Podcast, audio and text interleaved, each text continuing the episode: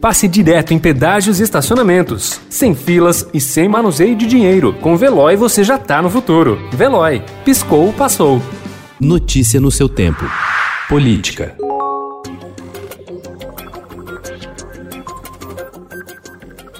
O Congresso se prepara para votar dois projetos de lei orgânica das Polícias Civil e Militar que restringem o poder de governadores sobre braços armados dos estados e do Distrito Federal. As propostas trazem mudanças na estrutura das polícias, como a criação na PM de patente de general, hoje exclusiva das Forças Armadas, e a constituição de um Conselho Nacional de Polícia Civil ligado à União. Dos projetos que prevêem mudanças nas polícias, o mais adiantado é o das PMs.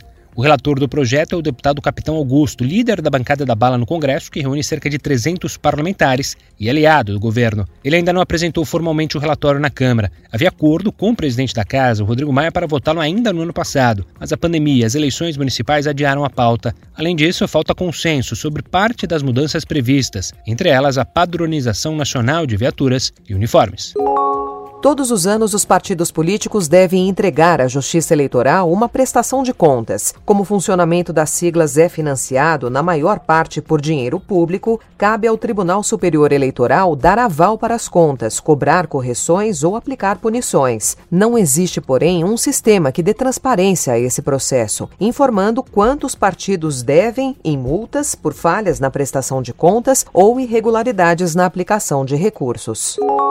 De acordo com o Transparência Partidária, o partido que menos teve rejeição das contas entre 2000 e 2014 foi o PP, que se chama Progressistas desde 2017. Foram 10 relatórios aprovados, dois aprovados com ressalva e outros dois que receberam aval após o partido ingressar com recursos na Justiça Eleitoral. Em segundo lugar está o MDB, com sete contas aprovadas, cinco aprovadas com ressalvas, uma aprovada após recurso e um processo extinto.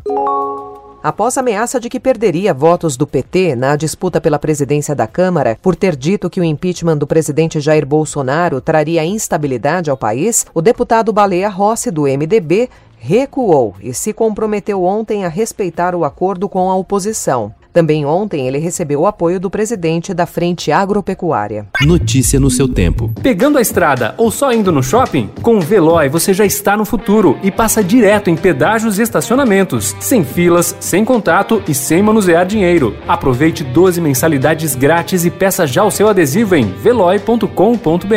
Veloy. Piscou, passou.